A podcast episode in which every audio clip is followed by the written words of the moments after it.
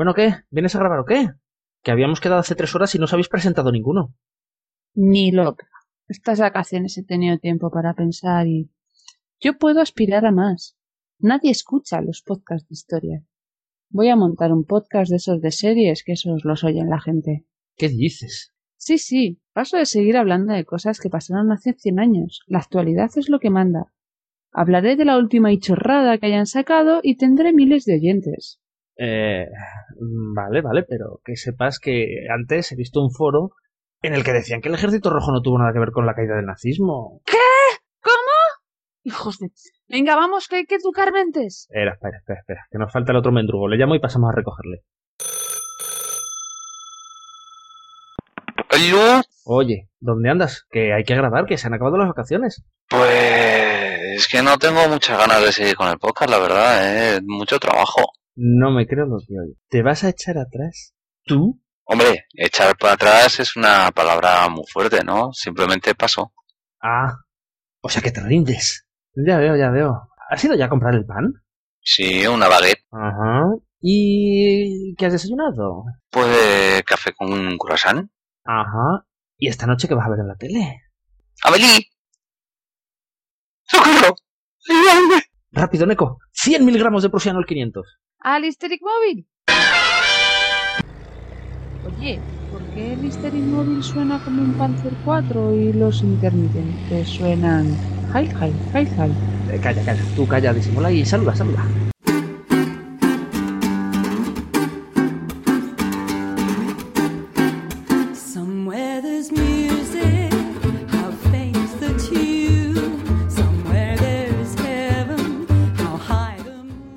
Bienvenidos una vez más a Memoria Histérica, el podcast que no se sonroja a la hora de hacer chistes sobre la hemofilia de Isabel II.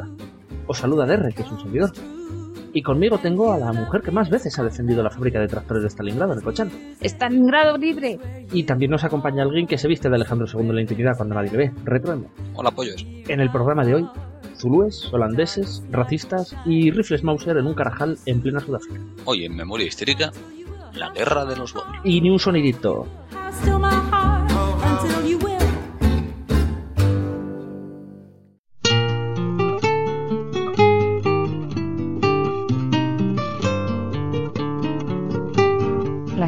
Del abuelo.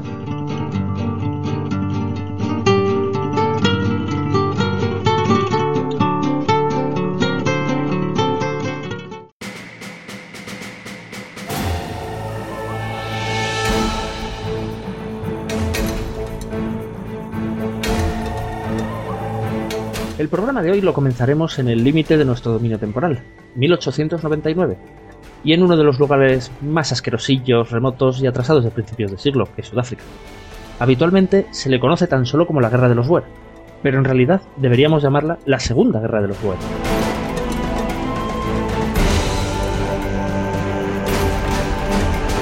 Ese es un punto interesante.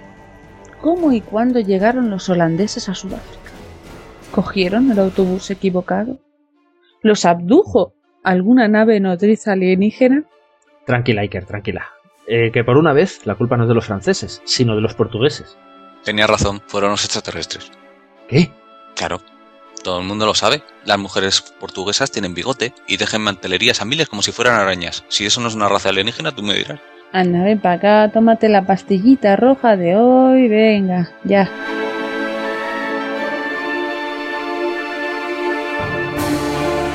Los Boer fueron granjeros holandeses que, en su camino de migración a establecerse en Lejano Oriente a bordo de barcos portugueses, hicieron escala en Ciudad del Cabo y decidieron quedarse. Es el año 1604 y por aquel entonces, aquellas tierras aún pertenecen a la esfera de influencia lusa.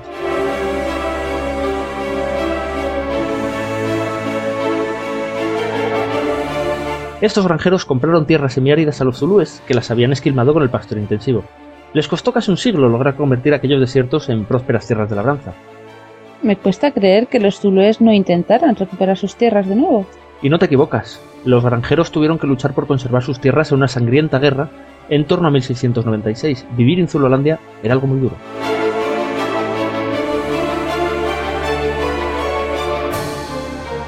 Con el declive comercial de portugueses y holandeses en 1795, el glorioso imperio británico toma posesión de Ciudad del Cabo para evitar que caiga en manos francesas.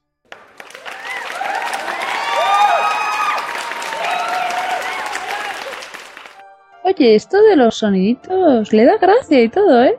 aunque renuncia de nuevo en favor de los holandeses en 1803. Pero muy brevemente, todo hay que decirlo, porque en 1806, pasándose todo por el forro, la conquista de nuevo y ya se la queda para siempre, gracias al Congreso de Viena de 1815, que fue algo así como una sesión de la ONU de señores con lotardos blancos.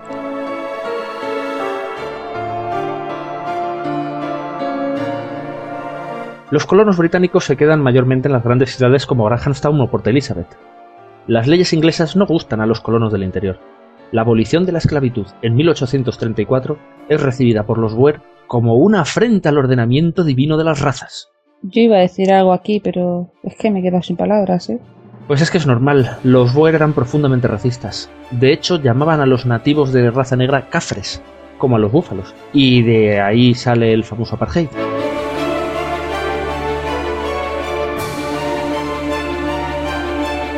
Cuando aparecen diamantes en Kimberley, así como oro en Transvaal, que era una de las repúblicas holandesas, los ingleses intentan llevar su nuevo orden a las tierras de los granjeros, además de centenares de trabajadores de todas las razas, sobre todo hindúes, ya que la población nativa de color se niega a trabajar en minería. Se había desbordado el vaso de lo que los Boer estaban dispuestos a aguantar. La primera guerra Boer. Correcto.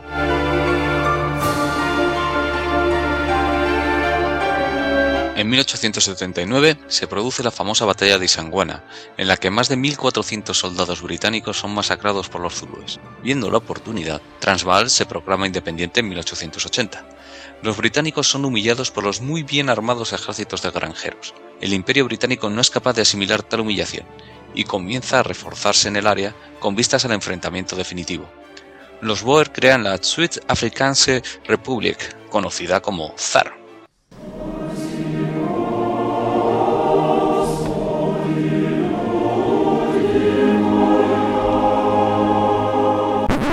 Ese zar no. ¿Por qué suena Dios salve al zar?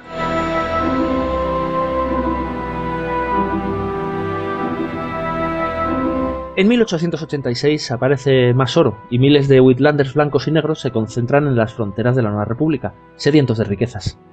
El presidente Kruger se niega a dar derecho de voto a más de los 60.000 extranjeros residentes en su territorio. El imperio británico, sabedor de que la mayoría son favorables a su mandato, se erige en defensor de la democracia y la igualdad de los emigrantes.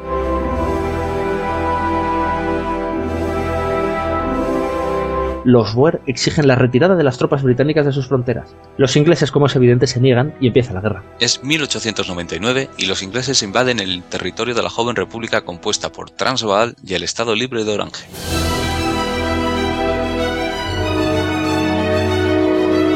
Los Boer depararían desagradables sorpresas a las fuerzas británicas usando armamento de gran calidad y última tecnología. Las tropas rebeldes ponen en servicio cuatro cañones Snyder Cruise de gran calibre y extremada precisión que causan estupor entre el ejército británico. El nombre que se le da a estas piezas francesas de 155 milímetros entra en la leyenda. Son los Long Tom.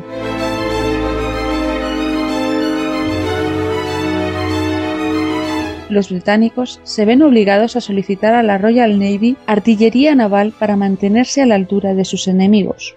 Estos cañones fueron destruidos por sus propios servidores una vez gastaron la munición de 4.000 proyectiles convencionales y 4.000 proyectiles de metralla. Todo un récord de calidad para un cañón de aquella época. El cañón pom pom, por muy poco digno que suene, que es así, es una innovación de este conflicto. Era una ametralladora Vickers modificada para poder disparar proyectiles de una libra a una alta cadencia, manteniendo una línea de fuego absolutamente devastadora. Los resplandores que producía el proyectil permitían apuntar muy bien. Fue un arma extremadamente efectiva y muy fácil de manejar en el accidentado terreno del sur de África, repleto de colinas aisladas y estrechos y sinuosos cauces secos. Un complemento ideal a los cañones de 75 milímetros adquiridos en su día los mismos británicos.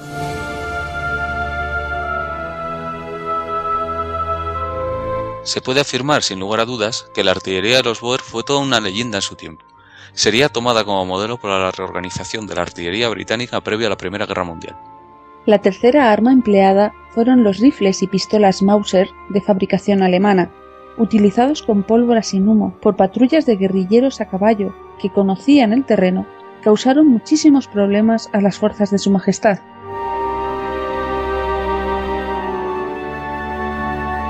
Conscientes de que el tiempo corre contra ellos, los rebeldes intentan capturar las fuentes de suministro británicas, es decir, los puertos, para evitar los predecibles refuerzos de la metrópoli. Las fuerzas británicas, obligadas a mantener posiciones y rutas abiertas, son a menudo masacradas desde los llamados Kopjes, que son pequeñas colinas aisladas típicas de Sudáfrica. Los ingleses no pueden arriesgar sus pocas piezas para hacer fuego de contrabatería, ya que es casi seguro que las perderían. A menudo descubren con impotencia que para cuando las tropas alcanzan los puntos desde donde son hostigados, el enemigo ya se ha replegado y les espera trincherado en la siguiente emboscada. Incluso había lugares perfectamente mapeados con piedras blancas, que convertían la artillería Boer en el arma más precisa y efectiva jamás conocida en la época. Se llegó incluso a recomendar a los soldados ingleses que se mantuvieran alejados de las piedras de color blanco.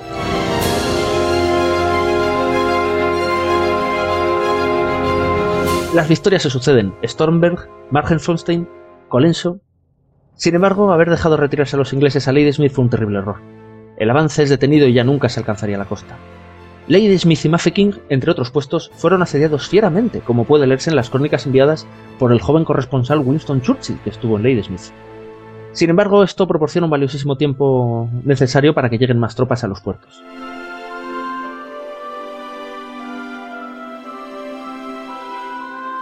Conforme estas columnas crecen en efectivos equipamientos, las líneas de los Boer comienzan a fallar, cambiando a una estrategia completamente defensiva.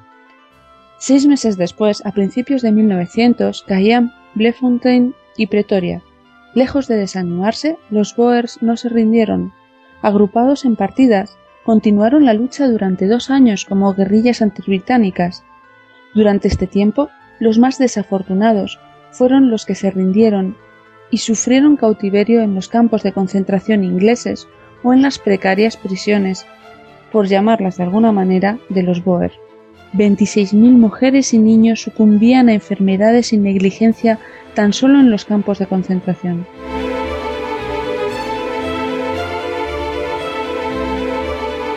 Poco a poco los Boer fueron asumiendo que la posibilidad de victoria había desaparecido para siempre. Abandonan las armas para incorporarse en las instituciones de la nueva Unión Sudafricana, que les garantiza cierta autonomía a cambio. La paz se firma el 31 de mayo de 1902. Los Boer aceptan la soberanía británica a cambio de que el gobierno acceda a la reconstrucción de las zonas destruidas.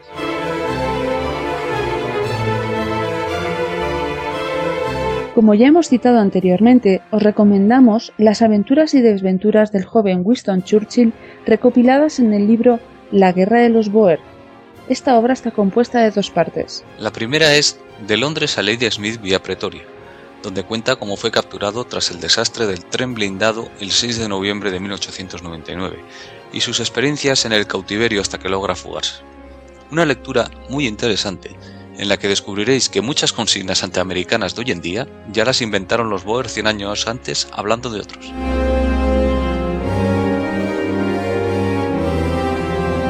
La segunda parte se titula La marcha de Sir Ian Hamilton. Que no es un rockero de la época, eso hay que decirlo. Aquí ya cuenta sus experiencias acompañando al ejército británico que ganaría la guerra. Los Boer desaparecieron como nación, pero su modo de vida y sus creencias perdurarían hasta prácticamente finales del siglo XX, llegando a influir y a marcar a la mayoría de los habitantes de raza blanca de la zona, como desgraciadamente todos sabemos.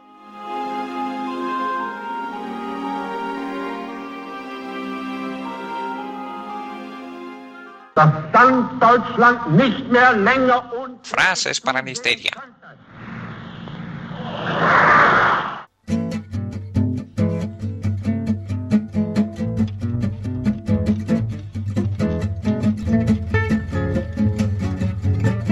Hoy os traigo una buena frase, una muy buena, muy buena.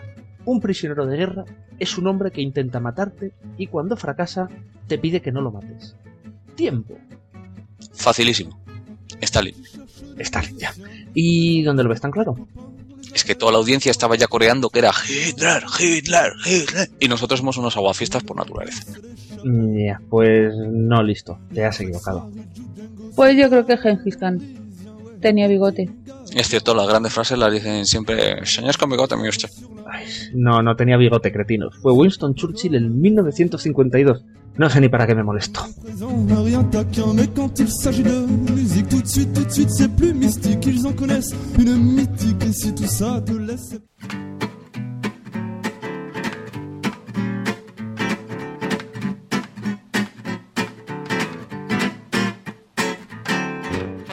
Inauguramos nueva sección, para que no se diga. Y por el mismo precio, señora. Comenzamos hoy con Eras una vez en la histeria, donde os narraremos pequeñas anécdotas y curiosidades de la historia. La idea es poder contaros cosas interesantes que de otra manera no darían para un programa completo. Así pues, hoy vamos a hablar de la tregua de Navidad de 1914. ¡Con prusianos! Sí, Neco, con prusianos.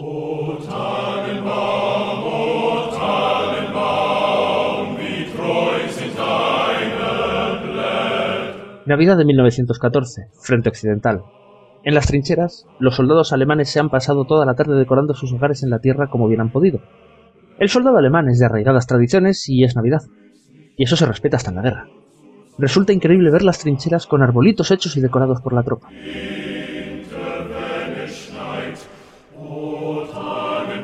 Pero más increíble resulta cuando, bien avanzada la noche, a las trincheras inglesas llega el sonido de un villancico. Los alemanes están cantando Stille Nacht, lo que es la versión germana de Noche de Paz. Los británicos, que no acaban de dar crédito a lo que oyen, pues se supone que en una guerra de trincheras hay que estar más por el rifle que por cantar, deciden unirse al coro con su propia versión de la canción. Durante varios minutos, en un destrozado paraje de Francia, dos grupos de soldados, que unas horas antes se tiraban a matar, ahora cantan juntos.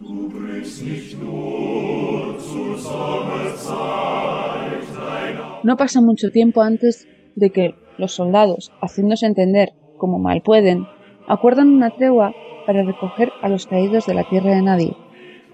Ambos bandos salen de la trinchera y comienzan la recogida de los cadáveres para darles digna sepultura.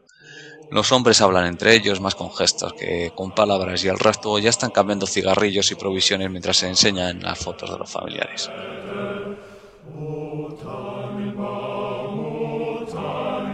El ambiente es tan distendido que en algunos puntos se llegan a organizar partidos de fútbol entre ambos bandos. Y la diversión dura pues hasta que los oficiales empiezan a preocuparse con la confraternización y ordenan a la tropa volver a las trincheras. La tregua sucede en varios puntos del frente simultáneamente y en algunos lugares llega a durar incluso tres días. Durante este tiempo, los soldados de ambos bandos descargan sus fusiles al aire ocasionalmente por aquello de que el oficial de turno vea que el ardor guerrero sigue allí. El alto mando, al conocer los hechos, tomaría medidas para que algo así no volviera a producirse, dando toda la razón a la frase acuñada en la época, leones comandados por burros.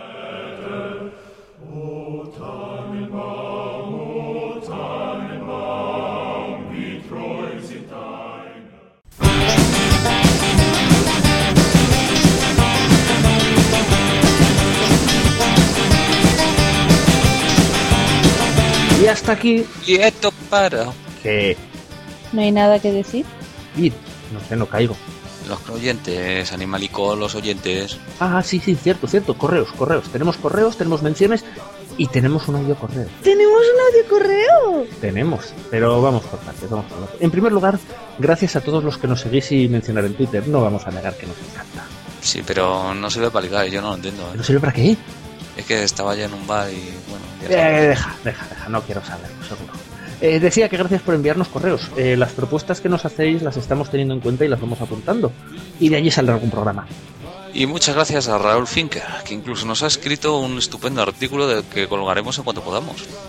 Audio correo, audio correo. Venga, va, va, va, va. Pero yo os aviso.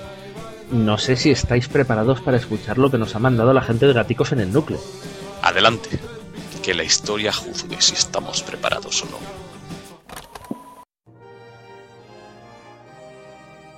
Guten Tag, mein Freund.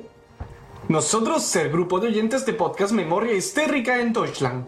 Ya, estamos muy emocionados por la labor suya divulgando conocimiento y modo de vida prusiano. Dankeschön. Después de escuchar su podcast, nosotros llevar a investigadores y descubrir efecto muy interesante. Herr Doctor, si es tan amable. Guten Tag. Para realización de este experimento, nosotros ir a Alsacia, región francesa. en frontera con Deutschland.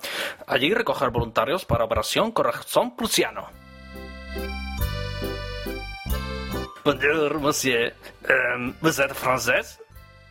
Ähm, oui? Das ist gut.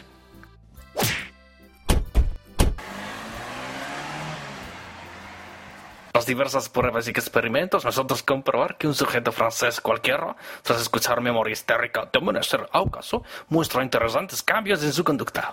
Mm, mm, mm. Qu'est-ce qui se passe? Qu'est-ce vous? Ya, En solo una semana el sujeto ya no siente necesidad de usar medias, empolvar carra o ponerse lunar postizo. Yo orgulloso, hijo de la patria alemana. Hola la. Glorioso. Y hemos hecho otros grandes avances técnicos, como casco con pincho que se ilumina hacia ver franceses cerca, o Super Sour Burst, embutido muy nutritivo. Dos bocados tener calorías para matar al caballo, mantener bigote fuerte y brillante. Muchas gracias, mi amor histérica. Ánimo con podcast. Auf Wiedersehen.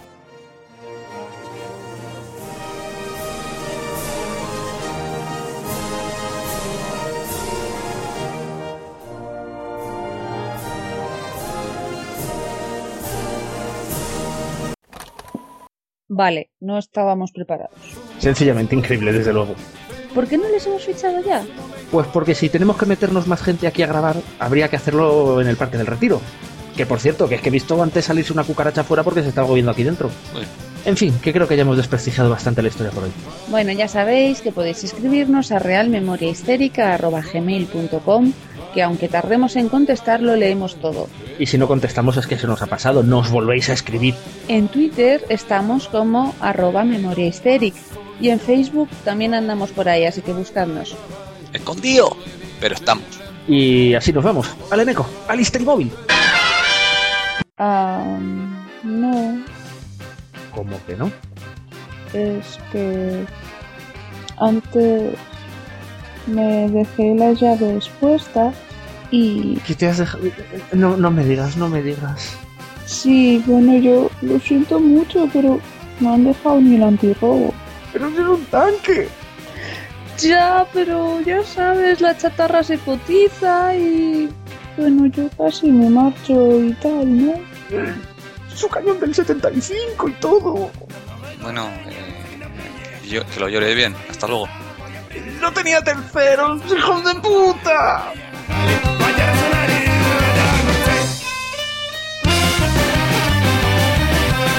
Ya la hemos liado. Ya lo hemos liado.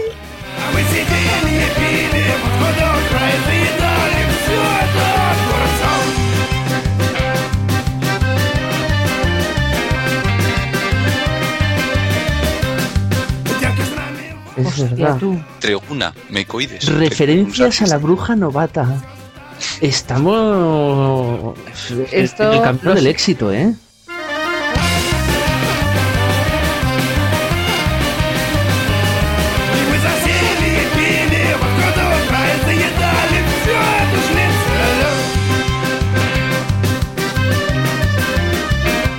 Soldados de Alemania se dirigen al portal para festejar a niños su cariño y su grana.